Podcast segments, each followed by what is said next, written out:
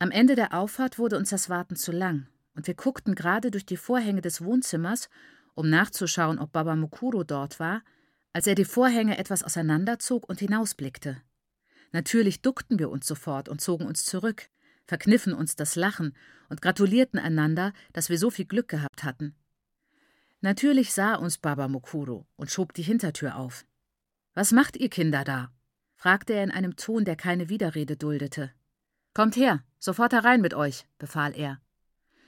Schüchtern traten wir ein und wünschten uns, Nyasha käme gleich nach, denn noch war Baba Mukuro nicht verärgert. Doch unsere Hoffnung sank, als wir sie weit oben an der Auffahrt jauchzen hörten. Ihr Kinder habt nur Unsinn im Kopf, sagte mein Onkel freundlich und begann die Tür zu schließen. So spät in der Nacht noch draußen. Tsch. So benehmen sich anständige Kinder nicht. Aber wo ist denn Jascha? Nun hatte er ihre Abwesenheit bemerkt. Sie kommt gleich, antwortete Chido knapp. Gute Nacht, Daddy, sagte er und wollte in sein Zimmer verschwinden. Aber Baba Mukuru ließ das nicht zu. Hey, Chido, willst du mir etwa sagen, dass du deine Schwester einfach da draußen allein gelassen hast? Sie machen lässt, was sie will? Nein, Daddy, antwortete Chido entwaffnend. Sie ist oben an der Auffahrt und spricht noch mit Nyaratsu. Sie wird gleich kommen. Baba Mukuru ging ohne ein weiteres Wort aus dem Haus. Wir flohen auf unsere Zimmer. Dann hörte ich meinen Onkel ins Wohnzimmer zurückkommen und sich wieder um seine Papiere kümmern. Zehn Minuten später spazierte Nyasha herein. Bald danach von Baba Mukuru gefolgt, der so aufgeregt war, dass er ohne zu klopfen hereinmarschierte. Ich war froh, dass ich unter der Bettdecke lag und nicht noch beim Ausziehen war. Nyasha stopfte ihre Strumpfhose, die sie gerade ausgezogen hatte, unter das Bett und zog ihr Kleid nach unten, was bei der Kürze ihres Kleides kaum möglich war. Sie schauten sich an. Ah, Nyasha, begann Baba Mukuro. Kannst du mir sagen, wieso du so spät nach Hause kommst? Er sah sie so prüfend an, als hätte er eine eigensinnige Bilanz vor sich, die sich nicht ausgleichen lassen wollte. Es tut mir leid, Daddy, sagte Nyasha. Ich habe noch mit ein paar Freundinnen geredet. Haben Chido und deine Cousine etwa keine Freunde, mit denen sie gern reden? fragte er logisch nach. Was für Freundinnen sind das, dass du die halbe Nacht mit ihnen sprichst? Gute Freundinnen wüssten, dass es spät ist und Zeit nach Hause zu gehen. Nyasha schwieg. Antworte mir, Mädchen, verlangte Baba Mukuru. Hörst du meine Fragen nicht? Haben die anderen keine Freunde? Sie haben Freunde, murmelte Njascha schmollend. Wieso bist du dann die Einzige, die so spät heimkommt? fragte Baba Mukuru und gab sich selbst die triumphierende Antwort. Du lügst. Du hast nicht mit deinen Freundinnen geredet. Du hast mit dem Bakerjungen geredet. Ich habe es selbst gesehen. Ich habe euch gesehen. Was habt ihr gemacht?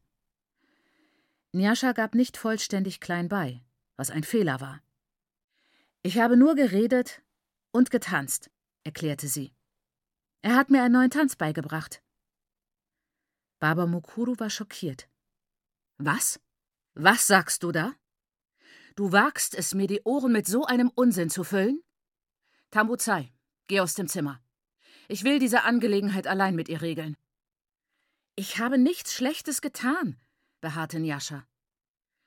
Die Atmosphäre im Zimmer wurde immer feindseliger. Kommunikation fand kaum noch statt. Stimmen wurden laut und drohten sich zu überschlagen. Ich stieg aus dem Bett und wusste, dass ich etwas tun müsste. Denn beide wollten offensichtlich Blut sehen. Ich weckte Mai Guru und brauchte nicht viel zu erklären, denn man hörte sie noch am Ende des Korridors einander anklagen und Widerworte geben und bitter verurteilen. Maiguru stieg aus dem Bett, schlüpfte in Morgenrock und Hausschuhe, murmelte etwas über ihre Nerven und dass die Bewohner ihres Hauses sie noch zugrunde richten würden. Wir eilten zu Njaschas Zimmer und trafen auf dem Gang einen verärgerten und unsicheren Chido. Diese kleine Idiotin, flüsterte er. Wieso muss sie ihm immer widersprechen?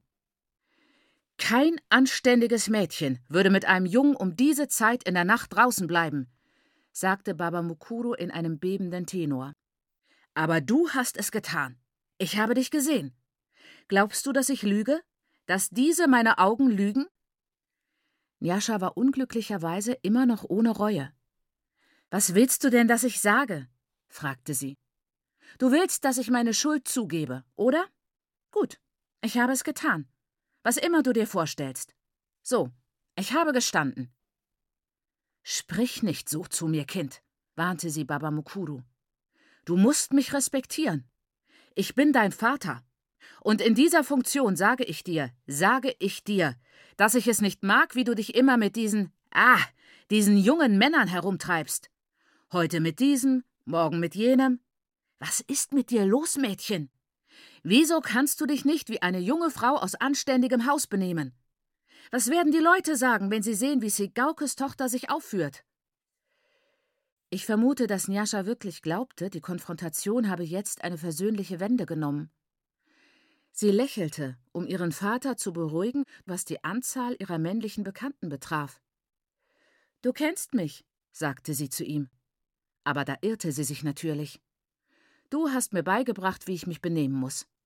Ich kümmere mich nicht um das, was andere sagen, also sollte es dich auch nicht kümmern. Sie kannte aber ihren Vater schlecht, denn jeder, der ihn kannte, hätte an dieser Stelle nachgegeben. Fordere mich nicht heraus, flehte Baba Mukuru sie an. Chido nahm seinen ganzen Mut zusammen und versuchte ihr zu helfen. Sie haben nur ein paar Minuten geredet, Daddy, sagte er und erhielt den Befehl zu schweigen. Du, Chiro, hältst den Mund, fuhr ihn Baba Mukuru an. Du lässt es zu, dass sich deine Schwester benimmt wie eine Hure, ohne etwas zu sagen. Halte den Mund! Babawa Chido, begann Mai Guru, wurde aber sofort zum Schweigen gebracht. Nyasha wurde in solchen Situationen untypisch ruhig. Sie stellte eine Frage. Wieso sollte ich mich um die Meinung anderer kümmern, wenn mein eigener Vater mich eine Hure nennt? Sie sah ihn mit einem mörderischen Blick an. Nyasha, sei still, beschwor sie Chido. Chido, ich habe dir schon gesagt, du sollst dich hier raushalten, erinnerte ihn Baba Mokuro und gab Nyasha mit seinem ganzen Gewicht eine Ohrfeige. Niemals, rief er. Niemals, wiederholte er und schlug sie mit dem Handrücken auf die andere Wange. Darfst du so zu mir reden? Nyasha fiel aufs Bett. Der Minirock war bis über ihr Hinterteil hochgerutscht. Baba Mukuru stand über ihr und rang mit bebenden Nasenlöchern nach Luft. Heute werde ich dir eine Lektion erteilen, sagte er zu ihr. Wie kannst du mir solche Schande bereiten? Mir. Einfach so. Nein, das kannst du nicht machen. Ich werde auf dieser Mission respektiert. Ich kann keine Tochter dulden, die sich wie eine Hure benimmt. Nyasha war durchaus imstande, darauf hinzuweisen, dass er so eine Tochter nach seiner eigenen Aussage schon hatte. Aber sie tat es nicht. Schlag mich nicht, Daddy, sagte sie und wich zurück. Ich habe nichts Schlechtes getan. Schlag mich nicht. Juvi, Juvi, Juvi, jammerte Maiguru. Babawa Chido, willst du mich mit deinem Zorn umbringen? Sie ist nur ein Kind, Babawa Chido, ein Kind. Du musst lernen zu gehorchen, sagte Baba Mukuru und schlug sie erneut. Ich habe dir gesagt, du sollst mich nicht schlagen, sagte Nyasha und stieß ihm die Faust ins Auge. Baba Mukuru brüllte auf und schnaubte, er schwöre bei seiner Mutter, die in ihrem Grab ruhe, dass er, wenn Yasha sich wie ein Mann benehmen wolle, mit ihr wie unter Männern kämpfen werde. Sie fielen auf den Boden. Baba Mukuru schlug abwechselnd auf Nyashas Kopf ein oder hämmerte diesen auf den Boden, schrie oder versuchte zu schreien. Aber es kam nur ein Röchern heraus, denn Wut erstickte ihn.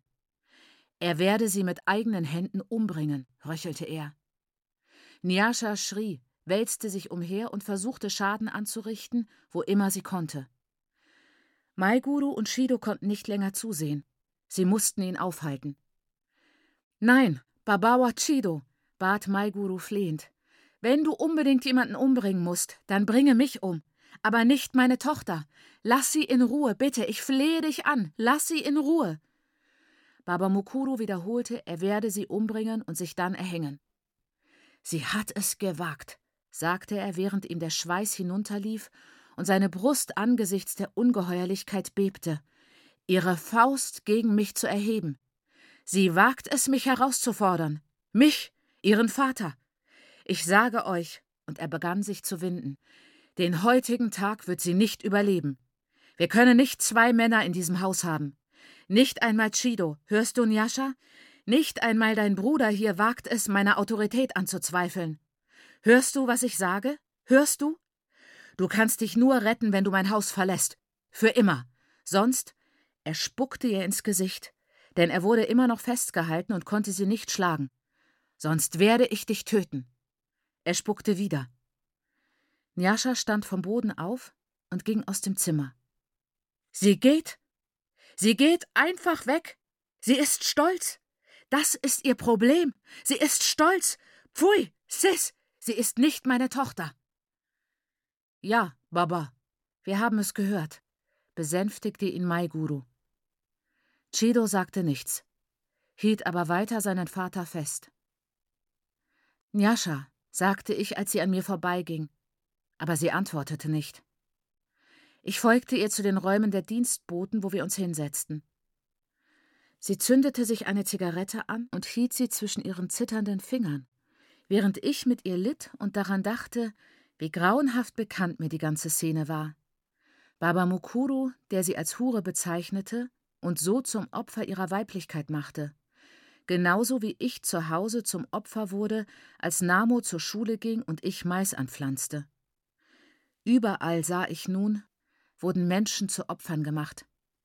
Es hing nicht von Armut ab oder von mangelnder Bildung oder von Tradition. Es hing von keinem der Dinge ab, in denen ich bisher den Grund gesehen hatte. Männer erzeugten Opfer, wohin sie auch gingen. Sogar Helden wie Baba Mukuru taten es. Und das war das Problem. Man musste zugeben, dass Nyasha taktlos war. Man musste zugeben, dass sie insgesamt zu launisch und dickköpfig war. Man konnte nicht übersehen, dass sie keinen Respekt vor Baba Mukuru hatte, obwohl sie großen Respekt hätte haben sollen. Aber was mir missfiel, war das Muster, nach dem sich alle Konflikte auf diese Frage der weiblichen Rolle reduzierten. Frau gegen Mann, Frau dem Mann untergeordnet. Wäre ich in meinem Denken selbstständiger gewesen, hätte ich die Sache zu Ende gedacht. Aber damals fiel es mir leicht, verwickelte Gedanken im Knäuel zu belassen, mit lose herabhängenden Fäden. Ich wagte mich nicht in das tückische Labyrinth, in das solche Gedanken meist führten.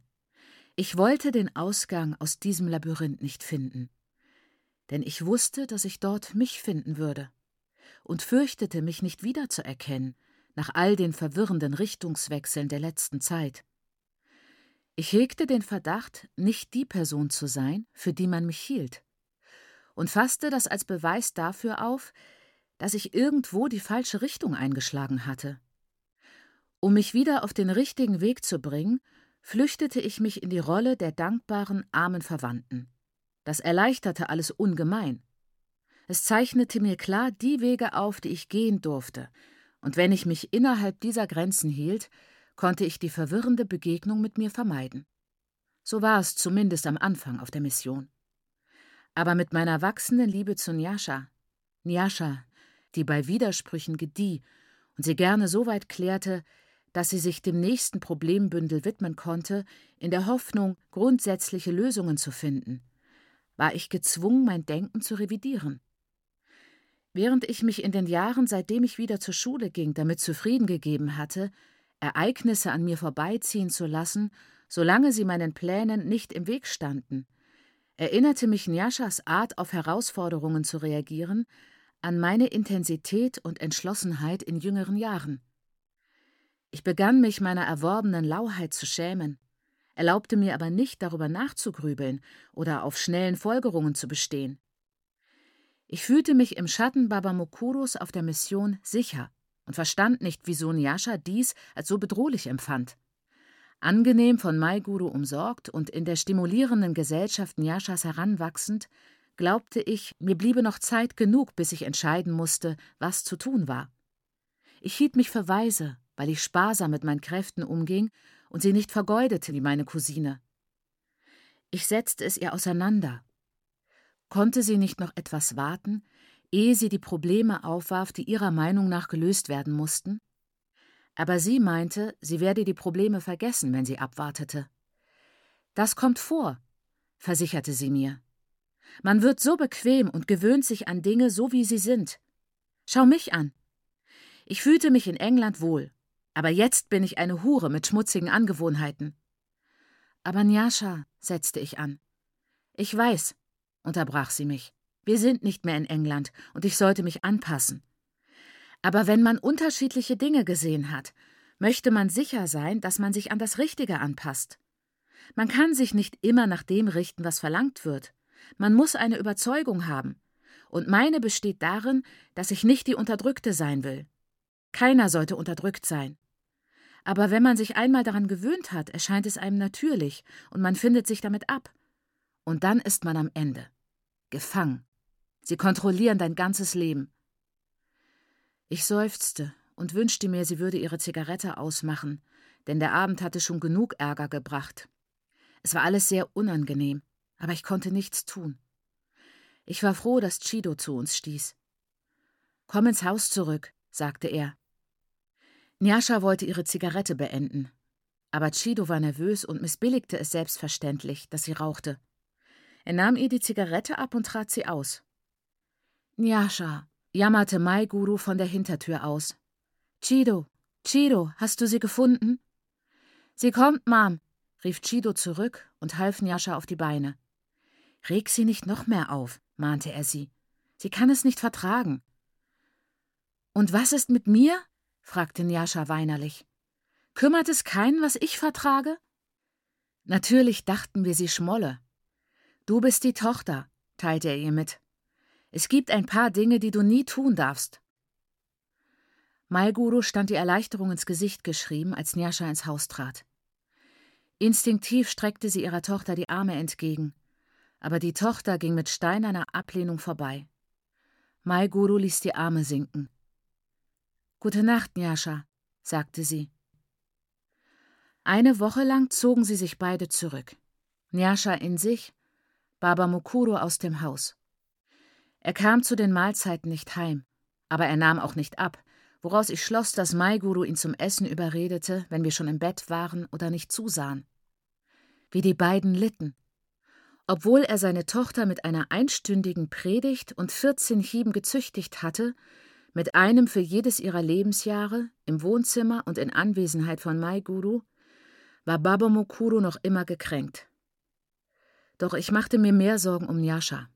Denn Maiguru kümmerte sich um Baba Mukuru und er hatte den Trost, sich im Recht zu wissen.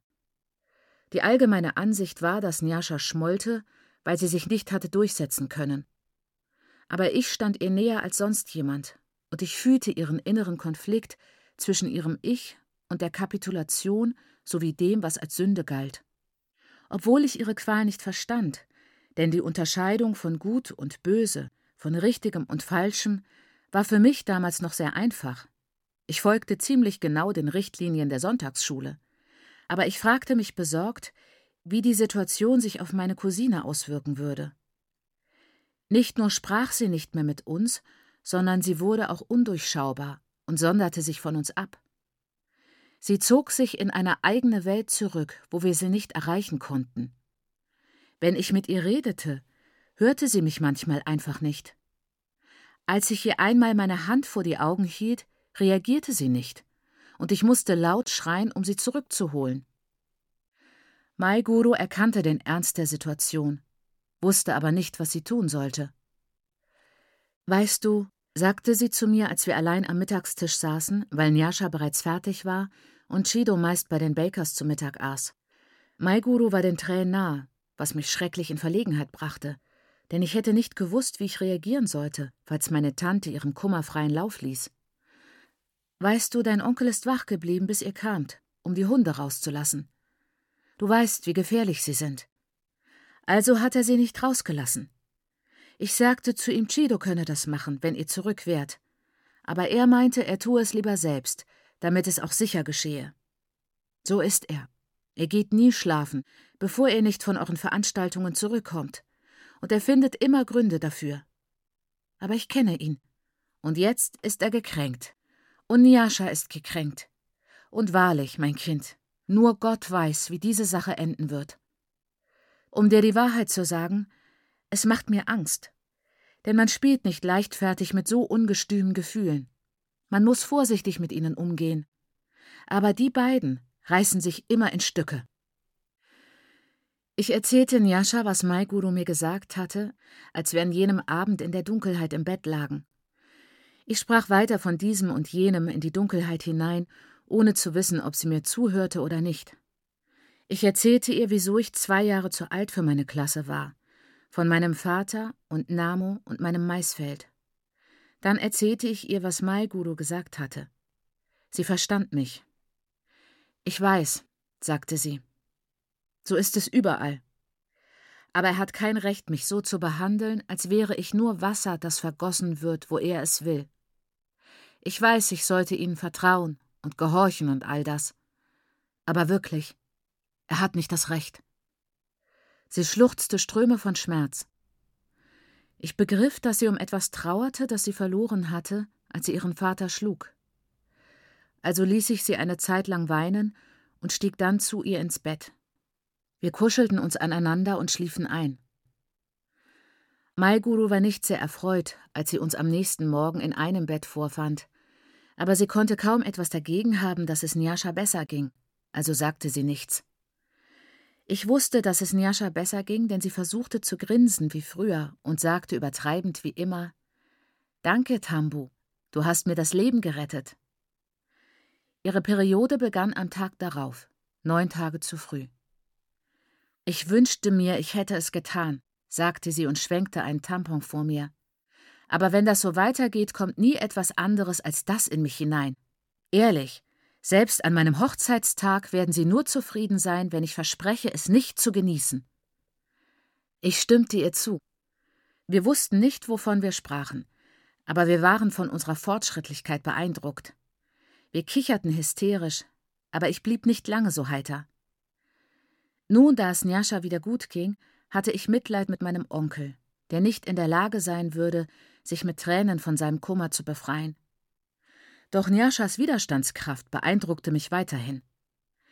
Was ich an ihr vor allem bewunderte, war die Fähigkeit, sich selbst zu vergeben. Hätte ich meinen Vater geschlagen, hätte ich gewiss getan, was Baba Mokuro angedroht hatte. Mich erhängt.